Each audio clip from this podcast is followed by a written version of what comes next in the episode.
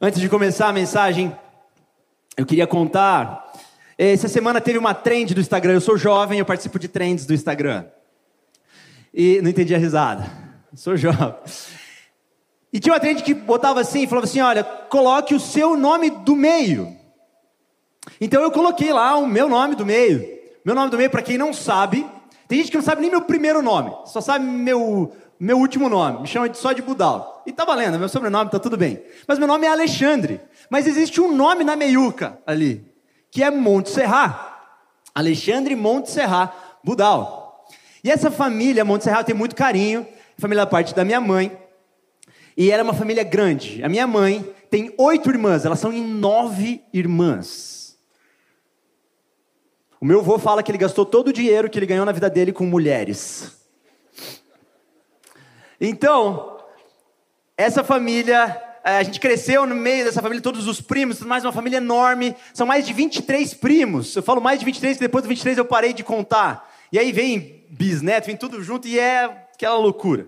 Então a gente fazia muita festa, porque tinha muita gente, então tinha muito aniversário e tudo mais. E era interessante que nessas festas existiam pessoas específicas na festa. Então você sempre tem, talvez você olhando para a tua família, você sabe o que eu estou querendo dizer. Tinha vezes tinha uma tia minha que às vezes a gente estava lá e tal de boa e ela chegava, parecia que vinha uma nuvem preta junto. Parecia que ela chegava, assim todo mundo uh,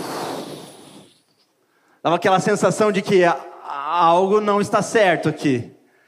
E você começa a ficar com vergonha de ser você, assim, não sei se desculpa. Não vou olhar diretamente nos olhos. Mas eu tinha um primo que ele chegava, parecia que o céu abria. Parecia que podia estar chovendo, o clima mudava. Parecia que, cara, a gente estava lá na boa, né, ali tranquilo, de repente, cara, quando ele chegava, algo de diferente acontecia, cara. Ele chegava, abria um sorriso e você naturalmente, mesmo que você não quisesse, você estava sorrindo, olhando para ele. Parece que tem pessoas que têm esse poder de mudar o clima, de mexer nas coisas. Mas parece que tem gente que anda com o fluxo. Pastor Eric Sais, meu amigo, talvez você já ouviu ele aqui falando, uma vez eu ouvi ele falando para os juniores, perdão, pré-adolescentes. E ele falava assim: gente, vocês têm que ser crente bacon, e não crente chuchu. Achei incrível isso. Ele falou: o que, que eu falei, tá, mas o que é o crente bacon? Ele falou, cara, o crente bacon é aquele que não interessa. Qualquer coisa que você coloque o bacon, ele vai dar gosto. Esses dias eu comi donuts de bacon. Já comeu isso? Não sei se você precisa comer, tá? Mas às vezes pela experiência é válido. Não é ruim, mas também fazer dizer que é bom também acho que já seria demais. Mas é interessante que aquilo fica com gosto de gordura mesmo. Coisa boa. Cara, o bacon você pode botar ele em qualquer coisa, cara, ele vai pegar o gosto. É, bacon é tipo.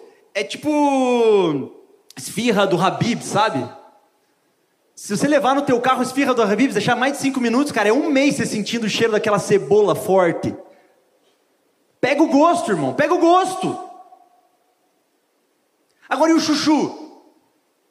Chuchu, meu querido. Chuchu, meu nobre, ele é o quarto estado físico da água. Tem água sólida, líquida, gasosa e chuchu. O chuchu ele não tem gosto, ele pega gosto do que você colocar perto dele. Você está com gases, não fique perto do chuchu. O chuchu, cara, ele absorve qualquer coisa, ele se molda ao que você quiser. Esses dias fiquei chocado. Tinha um bolo bonito, e em cima dele tinha uma cereja. Fique esperto, hein? Fui comer cereja, descobri que era o quê? Uma mentira. Uma mentira contada nas padarias do Brasil.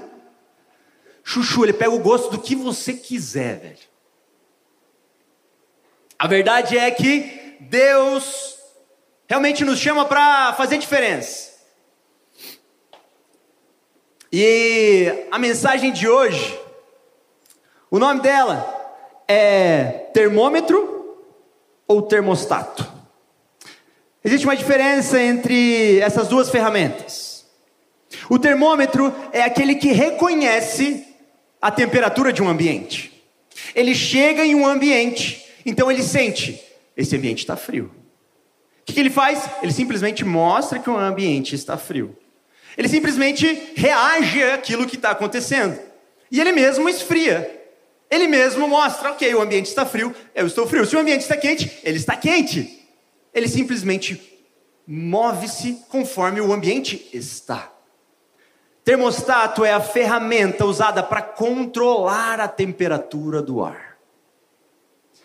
Se o ambiente está frio, o termostato é usado para esquentar. Você pode mexer no termostato e sim, mudar o ambiente. Se ele está muito quente, você pode ir lá e ajustar. Se o ambiente está muito quente, você pega o termostato e ajusta ele para mais frio. Eu tenho visto crentes que têm se moldado às ideias deste mundo, têm simplesmente reagido e falado: é, é assim que tem acontecido. Eu tenho lutado dessa forma, para esse caminho, nesse rumo. O tempo é esse, é. E o que, que você tem feito para mudar esse tempo? Deus não nos chama para ser simplesmente termômetros, mas sim termostatos. Deus nos chama para mudar ambientes, para mudar realidades. Por isso eu vou pedir para você pegar a sua Bíblia e abrir no livro de Daniel. Abra a sua Bíblia no livro de Daniel.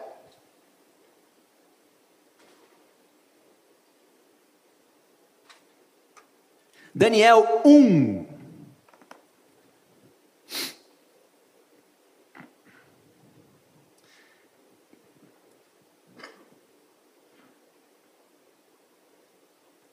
Daniel 1, quem achou diz achei.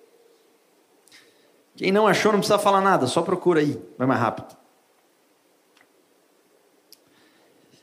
Daniel 1.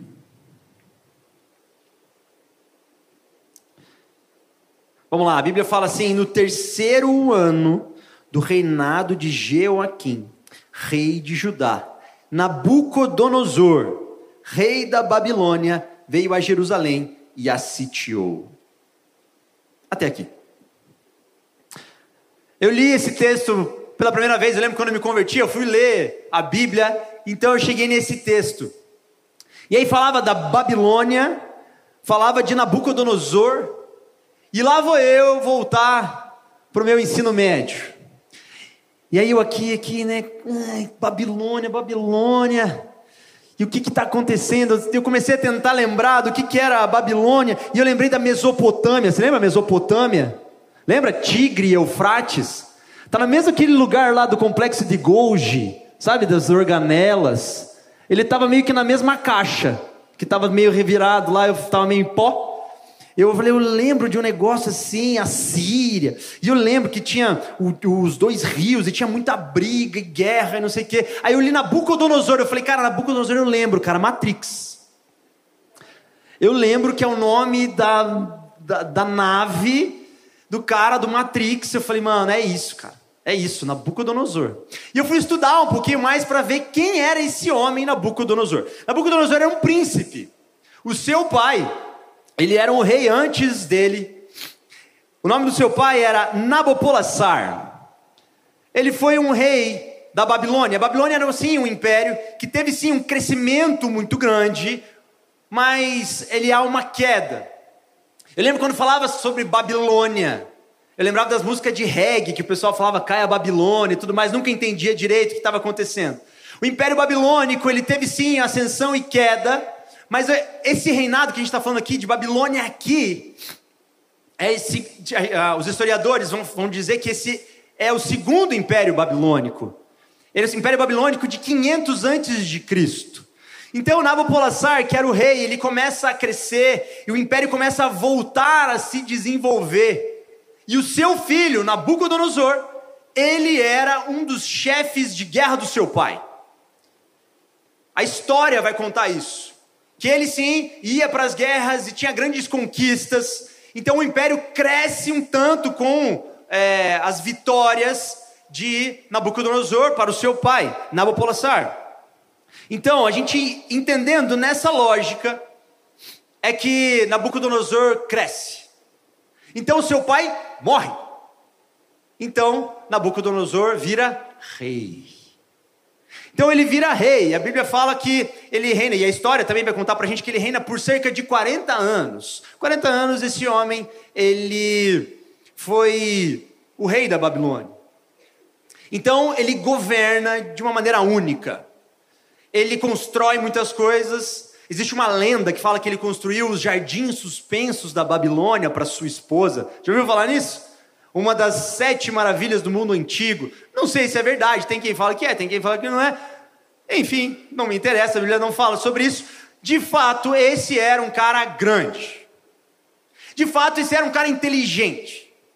No início do seu reinado, ele não consegue crescer tanto, porém, chega um momento em que algo acontece. Ele cresce muito, ele era um homem muito inteligente. Imagina um homem muito inteligente e poderoso. Ele faz a Babilônia crescer e se desenvolver. Então, vai acontecer isso aqui que a gente vai ler agora. A Bíblia diz: no terceiro ano do reinado de Jeoaquim, rei de Judá, Nabucodonosor, o rei da Babilônia, veio a Jerusalém e a sitiou, a cercou. O versículo 2 vai dizer: O Senhor entregou nas suas mãos Jeoaquim, rei de Judá, e parte dos utensílios do templo de Deus. Preste atenção: o Senhor entregou nas suas mãos Jeoaquim, o rei de Judá. Eu acredito que Deus está levantando uma geração, sim, que vai mudar ambientes mudar lugares, vai sim mover as coisas de lugar como elas devem ser. Prumo, já ouviu falar num prumo? O prumo é aquilo que mostra o que está errado, simplesmente pelo fato dele estar ali. E eu quero hoje com você estudar um pouquinho dessa palavra, da história de Daniel, e ver como, como ser um termostato no lugar de um termômetro. E a primeira coisa que eu vejo nesse texto é que o Senhor entrega Joaquim nas mãos de Nabucodonosor. O Senhor entrega o povo de Judá, Jerusalém, nas mãos de Nabucodonosor. Como assim, pastor? Primeira coisa que eu vejo nesse texto é que Deus não perdeu o controle. Repete comigo: Deus não perdeu o controle. Está quase, mas a gente vai pegando. Deus não perdeu o controle das coisas. O fato de nós estarmos vivendo tempos difíceis nas nossas vidas não abala a soberania de Deus. Às vezes nós tratamos Deus como se ele fosse nosso dependente. Como se o que a gente fizesse fosse definir algo sobre Deus. Como se Deus estivesse assistindo as coisas, vendo as coisas, falando: Meu Deus do céu, se esse cara não fizer a coisa certa, eu estou perdido. Meu eu. Como se algo que a gente fizesse fosse estragar a soberania de quem ele é. Cara, a gente está se achando muito. A gente sim vai passar por tempos difíceis. Mas a gente precisa entender que até mesmo os tempos difíceis são, no mínimo, permitidos pelo Senhor. O nosso Deus, o nosso Rei, ele não perdeu o controle das coisas. Não, ele não perdeu o controle das coisas. Mas ele nos levanta para esse tempo para mostrar o que é certo e o que é errado. Mas ele não perdeu o controle das coisas. Deus continua sendo soberano. Ok, mas Deus não perdeu o controle das coisas, então por que a gente passa por tempos difíceis? Eu tenho que te contar algo muito importante. Você não é o centro do universo. Bombástico essa, né? Eu sei. Você não é o sol, o mundo não gira ao seu redor. As coisas não acontecem por causa de você. Você faz parte da engrenagem do plano de Deus. E várias histórias de homens e mulheres de Deus. Conta assim sobre um tempo de ser moído tempos difíceis, tempos de dor, mas isso nunca diminuiu ou envergonhou o Senhor. O Senhor, o nosso Deus, sem nós, Ele continua sendo Deus. A questão é que nós, sem Ele, não somos nada. Os tempos difíceis, eles nos moldam, eles nos forjam. E às vezes a gente age como se a gente pudesse manipular Deus. E até mesmo nas nossas práticas espirituais, Deus é imanipulável, meu jovem. Não tem como você ficar moldando Ele. Não dá. Às vezes a gente pensa assim. Às vezes a gente pensa, não, cara, peraí. E se eu não der o dízimo, Deus vai ficar pobre? Você acha mesmo? Não, mas e se, e se eu não orar? Meu irmão, entende uma coisa, cara. As práticas espirituais, elas são uma forma de Deus nos ensinar a viver mais próximo dele. Até mesmo o ato da adoração não muda a natureza de Deus. A adoração, sim, muda a natureza do adorador, daquele que olha e engrandece aquele que merece adoração. Nós somos transformados. Nós não fazemos jejum para mudar o coração de Deus, ou para ensinar a Deus, ou explicar para Ele que Ele precisa ir para aquele lado e fazer aquilo que nós queremos que Ele faça. Nós não fazemos o jejum para isso. Nós fazemos um jejum para matar a nossa carne, para que na batalha entre carne e espírito, dentro de nós, o espírito vença.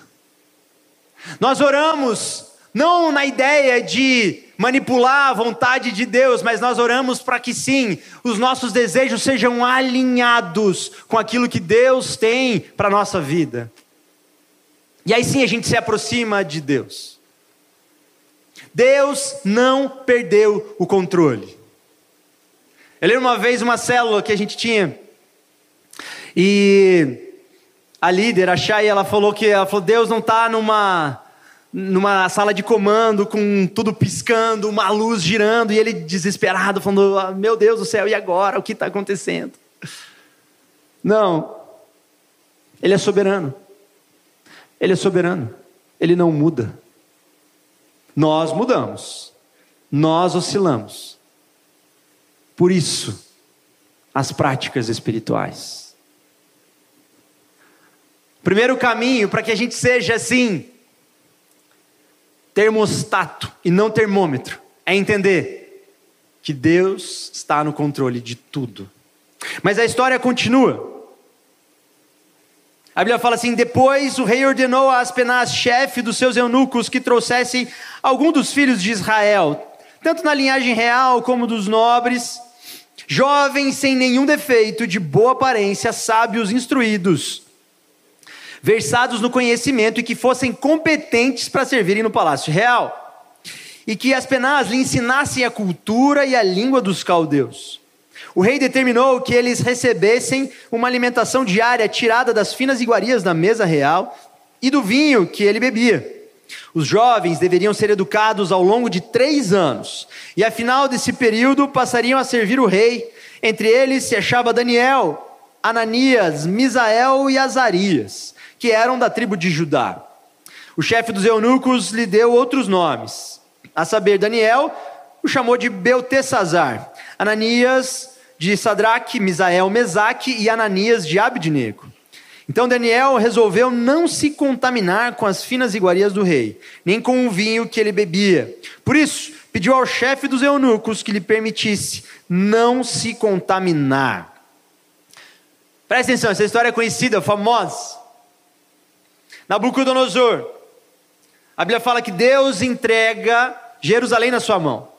Deus entrega o seu povo, e vai lá, ó, então, ele domina sobre aquele povo. Mas olha que interessante, ele não chega e extermina o povo. Ele não chega e fala assim: não, eu vou dominar aqui, então quer saber? Eu vou pegar a cultura deles e vou acabar com ela. Esse homem era tão inteligente, ou sábio para aquele tempo, que ele viu que existia algo que ele podia fazer com, aquele, com aquelas mentes. Presta atenção à estratégia dele. A estratégia dele era falar assim: ó, peguem meninos, jovens, adolescentes. Adolescentes que sejam os melhores dos deles. Peguem esses que são bonitos, já foram ensinados na sua cultura, saibam como fazer. Então tragam eles para perto. A Bíblia fala que esses meninos eram bonitos, cara. Pega essa. Fica tranquilo, cara. Você não iria, olha aí. Brincadeira. Você iria sim, você é lindo. Mas então, cara, ele faz isso não só com o povo de Israel. Ele faz isso com vários povos. O que, que ele teria? Ele teria várias culturas. Ele entenderia o que estava na cabeça de outras culturas. Ele enriqueceria o seu povo com as culturas dos outros povos. Então ele misturaria aquilo e ele teria controle sobre a cultura. Olha a estratégia que o inimigo tinha. Ele queria ter controle sobre a cultura. Como ele faria isso? Ele seria ensinado por jovens. Mas ele também ensinaria os jovens. Ele pegaria mentes que talvez ainda não estão completamente formadas. Que talvez na cabeça dele ele poderia até mesmo manipular e absorver o que eles já aprenderam, mas acrescentar algo a mais sobre a cultura daqueles meninos. Então fariam deles seus conselheiros no reino. Então, assim, ele teria conselheiros de várias regiões, de várias culturas. Olha que interessante. Esse homem teve essa ideia. Então ele manda: olha, faz isso, chama piazada de vários lugares, reúne eles aí. E ó, dá a melhor comida. Olha, eles vão ficar no palácio. Eles, ó, a gente vai ter, trata eles bem, ensina eles então, daqui a três anos, a gente vai conversar, traz eles para perto. Mas o problema é que tinham quatro moleques: Daniel, Ananias, Misael, Azarias. Esses nomes são trocados, são mudados eles tentam mudar o nome deles e a identidade deles. Daniel tem o nome trocado para Beltesazar. Eles querem mudar o nome. Os nomes revelavam quem era Deus, então eles querem manipular quem eles eram.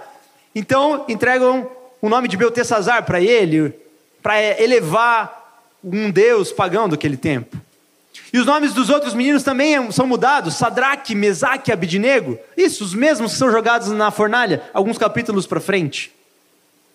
É isso que acontece, é isso que está rolando ali. Só que, cara, esses meninos eram diferentes. Esses meninos não eram normais. Eles sim vão para esse lugar e vão para esse tempo. Na proposta de serem transformados e moldados à cultura do que o rei queria imprimir sobre eles. E olha que interessante, cara. Eles estão ali. E ele fala assim: Ó, vocês vão mudar o nome. A Bíblia fala que eles não se opõem à mudança do nome. Falam, não, o nome pode mudar. Não, eu vou ensinar a cultura para vocês. Eles falam, não, a cultura você pode ensinar. E olha, eu vou dar para vocês a comida do rei. E eles falam, a comida não. A comida não. Eu falei, Deus, por... eu estava lendo isso, eu falei, Deus, por que, que o nome eles deixaram mudar? Por que, que eles aceitaram receber cultura de outro lugar?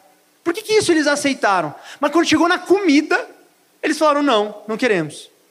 E mano, presta atenção, velho. Adolescente, já viu adolescente recusar comida? Mano, eu na adolescência chegava da escola, comia seis pão. Pães, desculpa. Seis, meu jovem. Minha mãe ficava olhando e falava: por que isso? Você sabe o que eu estou falando? Você já comeu seis pães também? Agora imagina. Cara, eu lembro eu na adolescência, várias vezes, várias vezes, dava 10 horas da noite, eu já, oh, fazer um ovo para mim aqui, fazer um macarrão. Tem algum adolescente na tua família? Você, você fala, meu Deus do céu, Pia. Ei, tu faz de crescimento. Ele dá ainda no desafinado no final. Crescimento. Agora pensa. Quatro adolescentes falando: não, não, não, não, não. Essa comida não. É água e chuchu que nós vamos comer. É muito de Deus, né? Os meninos eram diferenciados. Você vê que eles já eram diferentes. Mas por quê? Por que, que na comida eles se posicionaram? Alguns teólogos vão dizer que quando você come a comida de alguém, ou naquele tempo isso representava, quando você estava comendo a comida da mesma forma e a mesma comida, ou talvez sentando à mesa, compartilhando, você está afirmando que você faz parte, que você sim é um dele. E aí eles falam assim: não, peraí, a minha comunhão e o meu compromisso é apenas com o meu Deus. Pode tentar mudar a forma como você me chama, pode me apresentar qualquer cultura que seja, mas não mexa na minha comunhão com o meu Deus. Eu sou pastor de universitários. E eu amo ser pastor de universitários. E é louco, porque eu chego nos lugares e falo assim: opa, tudo bom, tudo bem. O que, que você faz? Sou pastor do que? De universitários. Agora, é, precisa. É. Universitário é complicado. Universitário, ixi, Deus te abençoe, hein? E eu olho e falo: que isso, mano? Não, porque aí se perde, né? Muitos se perdem aí, se perdem na universidade, universidade. Como se a gente mandasse as pessoas para a universidade para se perderem. Como se tivesse medo do que a universidade vai fazer com as pessoas. Gente, presta atenção. Se a gente entra numa guerra para não perder, a gente já perdeu. Se entra num jogo para empatar, você já Perdeu. Jovem universitário não vai para a universidade para não cair. Jovem universitário vai para a universidade para levantar aqueles que estão no chão.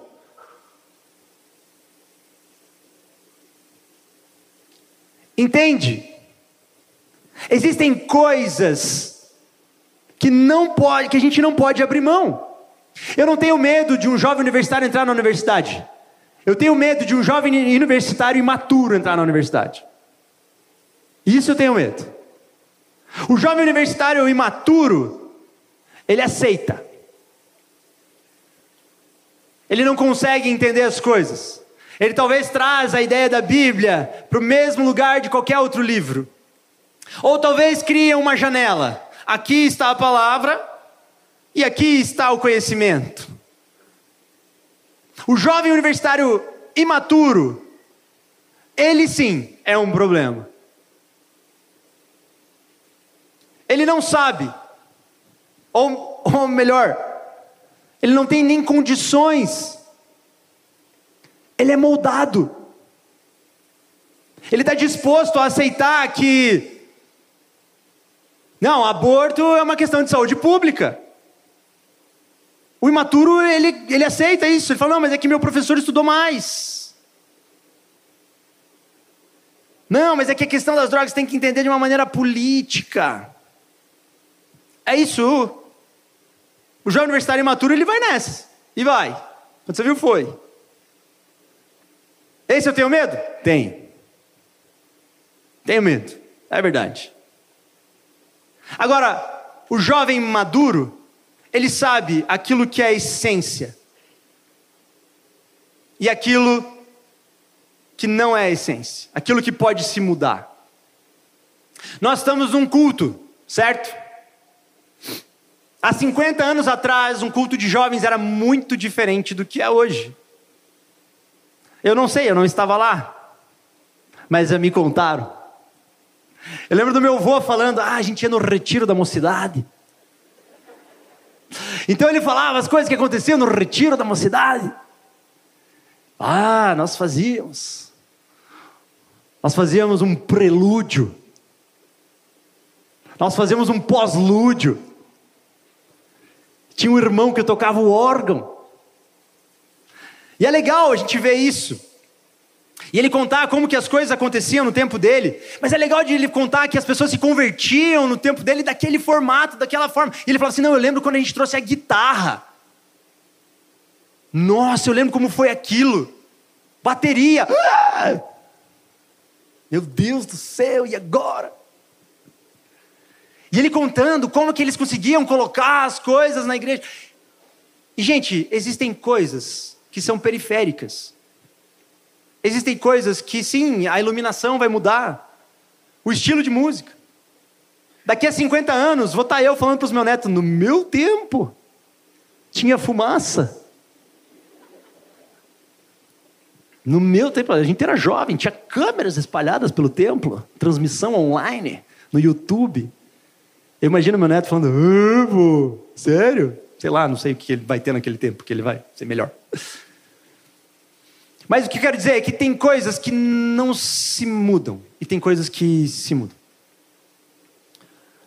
O maduro, ele pode chegar e falar assim: olha, pode me dar um apelido aí. Pode me chamar de outro nome. Pode, vá lá. Mas não mexe na minha crença. Não mexe naquilo que eu sei que é mais importante. O maduro é. O maduro ele é capaz de olhar para a situação e falar assim: olha, realmente, cara. Realmente. Pode mudar aí o meu nome, me chama aí do que você quiser. Me ensina. Me ensina. Mano, nós como cristãos, nós precisamos sim conhecer, ter conhecimento, sabedoria. E olha que louco, no final desse texto a Bíblia vai falar que esses quatro jovens eram dez vezes mais cultos, mais doutos do que os outros. Ou seja, Deus derrama sabedoria sobre eles. Não negocie o inegociável. Não negocie o inegociável. Tenha maturidade para saber aquilo que sim, você pode mudar, qualquer coisa pode fazer. Agora, não na nossa crença. Não na nossa crença. Último ponto. A Bíblia vai falar que esses jovens, eles passam por esse processo, eles a água e a legumes. É isso. E como eu falei aqui, a Bíblia fala que chega um momento, depois de três anos, que eles vão se encontrar com o rei. Três anos, então eles vão se encontrar com o rei, e o rei faz testes, conversa e pede conselhos sobre as coisas. E Deus olha para eles e fala: esses meninos são diferentes. E ele fala que entre eles, entre todos, aqueles quatro, eles eram dez vezes mais inteligentes, mais sábios do que os outros. Olha que loucura. Mas sabe o que, que o texto diz no final? Que Deus, na sua soberania, derrama sabedoria sobre aqueles meninos, para que eles servissem ao rei. Ao final do tempo determinado pelo rei, para que os jovens fossem levados à sua presença, os chefes dos eunucos os levou à presença de Nabucodonosor. Então o rei falou com eles. Entre todos não foram achados outros como Daniel, Ananias, Misael e Azarias. Por isso passaram a ser vir. Eu acredito que nós vamos ganhar sim. Nós temos tantas pessoas para ganhar. Mas Deus vai nos fazer crescer para servir. A forma da gente ganhar o coração das pessoas vai ser através do serviço. Várias vezes, histórias na Bíblia em que Deus pega os seus, os seus filhos e não os coloca necessariamente como governantes, mas sim como servos. A serva de Naamã, uma menina, uma jovem menina, que é serva da esposa de Naamã, um homem leproso, mas sim um comandante de guerra, famoso no seu tempo. Então, aquela menina, a menininha hebraica, ela chega e fala: Olha, estou vendo que o Senhor está doente. Vai lá falar com o profeta. Tem um profeta que ele pode sim te curar. José, quando ele sai do Egito, ou melhor, quando ele, quando ele, ele é perseguido, então ele vai para o Egito. Ele vai lá, então ele é servo. Então ele vai preso, mas ele sai da prisão e então ele continua como um servo. Deus o faz grande para servir. Jesus, Jesus, ao final do seu ministério, faz questão de, como um servo, lavar os pés dos seus discípulos para servir. Nós não somos o centro. Nós não somos o centro. Um termostato precisa entender que nós estamos aqui para servir. Não sei se você conhece a minha história, mas eu fui criado numa. É, na verdade, o meu avô, o pai das nove, ele era líder de uma religião positivista. O positivismo de Augusto Conte, que está lá naquela mesma caixinha lá das organelas, xilema, floema, está lá. Se você for procurar, você vai encontrar Augusto Conte. E eles entendiam que o positivismo ele era assim uma forma é, de cultuar a humanidade. Ele era um humanista. Então ele passa esses valores para mim. Então eu cresço e no início da minha adolescência eu decido a partir de agora eu sou ateu. E eu tomei essa decisão na minha vida. Eu lembro que tive, tinha uns papos é, num vizinho e tal, e eles falavam, não, e aí, Jesus, isso aqui? Eu falei, olha, eu sou ateu. Eu nunca tinha me posicionado, naquele dia eu me posicionei, virei ateu. Não gostei dos crentes. E aí, eu lembro que eu voltei para cá,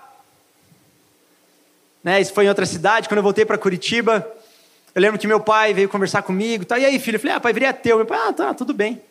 Meu pai também era agnóstico, falei, ah então tá bom.